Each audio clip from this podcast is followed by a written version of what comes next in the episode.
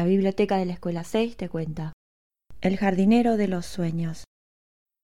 Un cuento de Claudio Gobetti con ilustraciones de Dillana Nikolova. Esta es la historia de todas las historias y comienza en otro mundo, en un país de bonito nombre que nadie conoce. Érase una vez en aquel lugar una casita. En ella vivía un hombre ya mayor. Era tan viejo que nadie recordaba cuántos años tenía. Podrían ser cien o tal vez mil. Llevaba un curioso sombrero y su barba era blanca y tupida. Con las gafas sobre la nariz, se arqueaba sobre la ruidosa máquina de escribir y pulsaba sus teclas con energía. Era una vieja máquina de metal y algunas de sus teclas, las que escribían Érase una vez, estaban gastadas casi por completo. Cuando hubo terminado, sacó el folio de la máquina de escribir y salió de la casa, dispuesto a cruzar el país de bonito nombre que nadie conoce. El viejo miró a su alrededor hasta que dio con el lugar perfecto para lo que tenía que hacer. Por más que quieras encontrar el lugar perfecto, no es tan fácil. Todo tiene que encajar. Aquel día todo encajó. Soplaba un viento del este. La luna estaría llena esa noche y había caído un rayo. El hombre encontró por fin el lugar ideal. Un pedacito de tierra en una zona soleada, perfecta para el cultivo. El hombre plantó la página que llevaba y regresó cada día para cuidar de ella. Estuvo allí horas, durante semanas.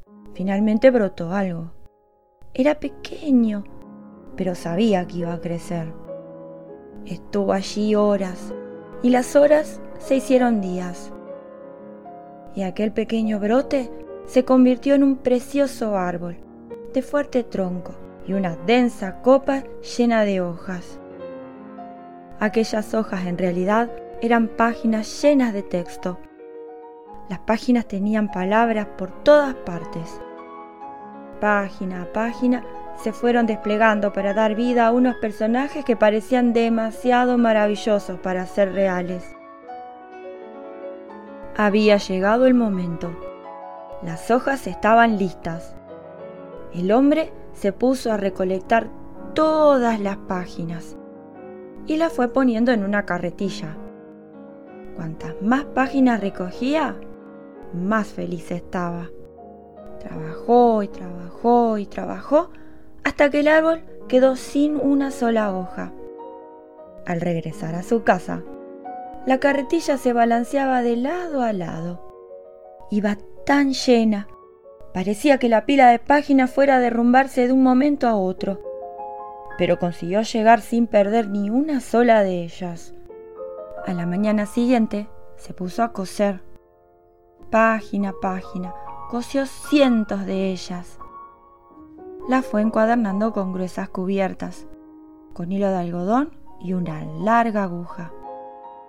El hombre dedicó a ello horas y horas, usando carretes y carretes de hilo, hasta que finalmente quedó satisfecho.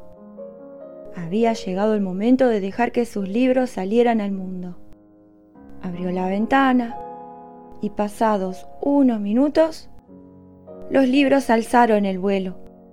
Uno tras otro se fueron elevando y desaparecieron en el aire, como los pájaros que vuelan hacia el sur al llegar el invierno. Los libros batían sus páginas como si fueran alas, volando sobre el país de bonito nombre que nadie conoce.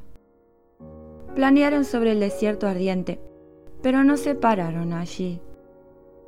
Se sacudieron la arena que se había metido entre sus páginas y volaron sobre mares y océanos, pero continuaron sin detenerse.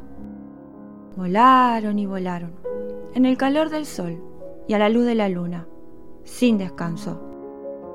Cuando sus páginas comenzaban a estar algo gastadas tras tanto viaje, los libros sobrevolaban ya la ciudad. Había llegado el momento de posarse. Los libros habían llegado a su destino. Una vieja biblioteca, Tenía las paredes cubiertas de estanterías llenas de libros, desde el suelo hasta el techo. Libros de todos los tamaños y colores. Los libros del país de bonito nombre que nadie conoce entraron en la biblioteca y se sintieron como en casa entre tantas y tantas historias. Un niño se paseaba entre los estantes. Llegado un momento, levantó la vista. Sus ojos se fijaron en algo casi por accidente. Era un libro grande y pesado, encuadernado a mano, que descansaba después de su largo viaje. Tendió su mano y cuando tocó aquel libro tan especial, algo cambió dentro de él. Retiró el libro de la estantería y se puso a leer y a pasar las páginas. No podía dejar de leer. Nadie sabe con certeza qué contaba aquel libro. Tal vez fuera la historia de una marioneta tallada en madera que se ponía a hablar, o la de un joven caballero que encuentra una espada mágica, o quizás eran las aventuras de un conejo que siempre llega tarde. Nadie sabrá qué decía aquel libro. Pero el niño se quedó con la cara pegada a las páginas durante horas y horas. No quería perderse ni una sola palabra. Estuvo leyendo sin parar, hasta que se hizo de noche. El tiempo parecía volar. Habría querido seguir leyendo sin parar, pero comenzaba a tener sueño. Cuando por fin se quedó dormido, la historia que había comenzado en las páginas del libro continuó en sus sueños. Estuvo soñando una historia de personajes que eran demasiado maravillosos para ser reales. Esto es lo que ocurre cuando te zamulles en las historias de un país de bonito nombre que nadie conoce. Bueno, a lo mejor también te ha ocurrido a ti algo parecido. Y colorín colorado, este cuento se ha terminado.